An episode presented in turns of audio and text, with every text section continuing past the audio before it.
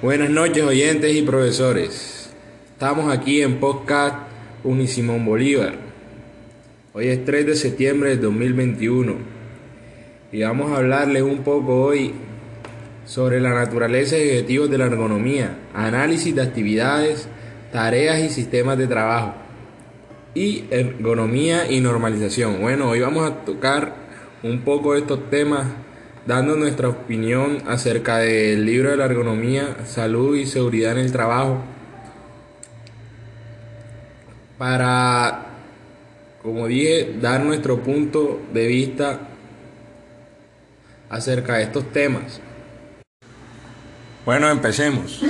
La ergonomía significa básicamente el estudio o la medida de trabajo.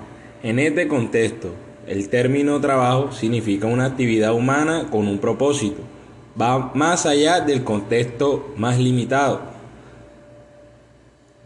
Como una actividad para tener un beneficio económico, al incluir todas las actividades en las que el operador humano sistemáticamente persigue un objetivo, así abarca los deportes y, las, y otras actividades del tiempo libre, las laborales domésticas como el cuidado de los niños o las labores del hogar, la educación y la formación, los servicios sociales y de salud, el control de los sistemas de ingeniería o adaptación de estos. Y metiéndonos un poco en la parte natural, en la parte humana de la ergonomía, yo quiero hablar un poco sobre una parte que me cautivó mucho en la película American Factory, donde hacen referencia a esta parte que le acabo de decir, donde las operarias chinas decían de que solo descansaban una vez al año, solo tenían vacaciones una vez al año que ellas solo podían ver a sus familiares y pasar tiempo libre con ellos el día de Año Nuevo, solo ese día. Y yo digo que esto es algo para mí, algo que es muy importante porque uno como persona, uno necesita el calor y el amor de los familiares de uno para poder estar animado, para poder estar motivado, para tener una buena energía, una buena actitud, para contagiarse de, sus buenas acciones.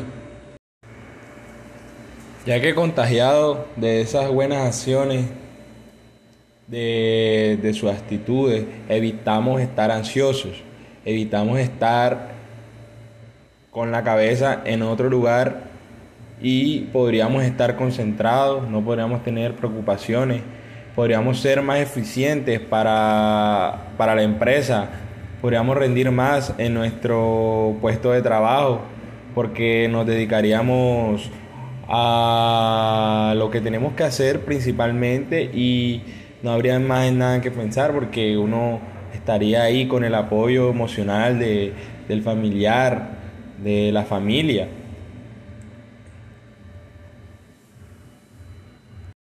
Y pues bueno, una cosa nos lleva a la otra. La naturaleza nos lleva a la parte de los objetivos de la ergonomía, ya que esta parte humana que hablamos y expresamos genera uno de los principales objetivos de cualquier organización, cualquier industria o cualquier empresa, que es básicamente producir y generar una buena productividad. Este es el objetivo más viable para la ergonomía, ya que gran parte de la productividad de las empresas está determinada directamente por el esfuerzo físico de los trabajadores, ya sea en cualquier tipo de proceso, por ejemplo, la velocidad del montaje, la proporción de movimientos, el levantamiento de pesos, la programación, determinan una buena, una buena magnitud de producción y podemos ver lo eficientes que son cada uno. Como ya se ha dicho, el campo de la ergonomía abarca mucho más que solo industrias y empresas de fabricación. Y por otro lado, además de producir de una manera ergonómica, también tenemos que tener en cuenta la parte ergonómica del producto o del diseño. Es decir, eh, podría ser la adaptación de la máquina o del producto del usuario.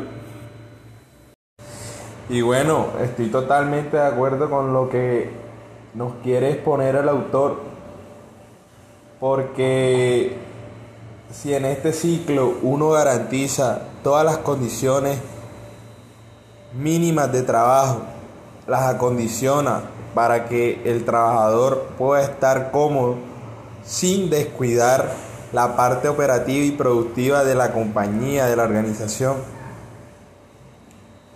Uno puede ganarse la confianza del trabajador para así crear una, una unión en la empresa y para que todos los empleados y los altos mandos vayan hacia un mismo camino y no haya desunión. Para que cada parte se beneficie y todos estén contentos. Y bueno, ahora para hablar un poco sobre el análisis de actividades, tareas y sistema de trabajo. El operador humano o trabajador que es el centro de investigación de tareas o actividades. Puede ser un profesional cualificado que maneja una máquina compleja en un entorno artificial, ya que las personas son sumamente adaptables, pero su capacidad de adaptación no es infinita. Esto, esta parte la decía el, el libro, ya que existen intervalos de condiciones óptimas para cualquier actividad. Una de las labores de la ergonomía eh, consiste en definir cuáles son los intervalos y explorar los efectos no deseados que producirán en caso de superar los límites. Por ejemplo, yo digo en mi opinión que si una persona desempeña sus actividades de labor en unas condiciones de calor, ruido o vibraciones excesivas, o si la carga física o mental de trabajo es demasiado elevada o reducida, ¿qué le sucedería a esta persona? Pues lo que le pasaría sería que mostraría un bajo desempeño en su trabajo. También su salud estaría en juego y el proceso en cual esa persona esté encargada pues va a ser algo defectuoso porque no se va a encontrar en las mejores condiciones o en su mejor momento para poder lograr a cabo estas actividades que tenemos que hacer en la organización. Por eso, las empresas deben tener bien diseñado su sistema de trabajo para que los empleados estén en unas buenas condiciones de trabajo y no afecte su salud.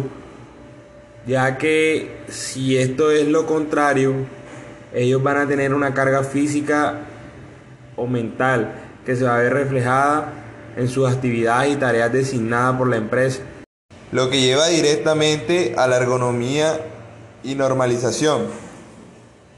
Eh, con normalización se refiere a estandarizar ciertos puntos ergonómicos en las organizaciones, a que los procesos sean documentados para que no se tenga que crear nuevas formas de hacer esos procesos, sino que repetirlos de cierta manera ya documentados para que el producto, diseño esperado sea el mismo y salga con unas buenas expectativas de calidad.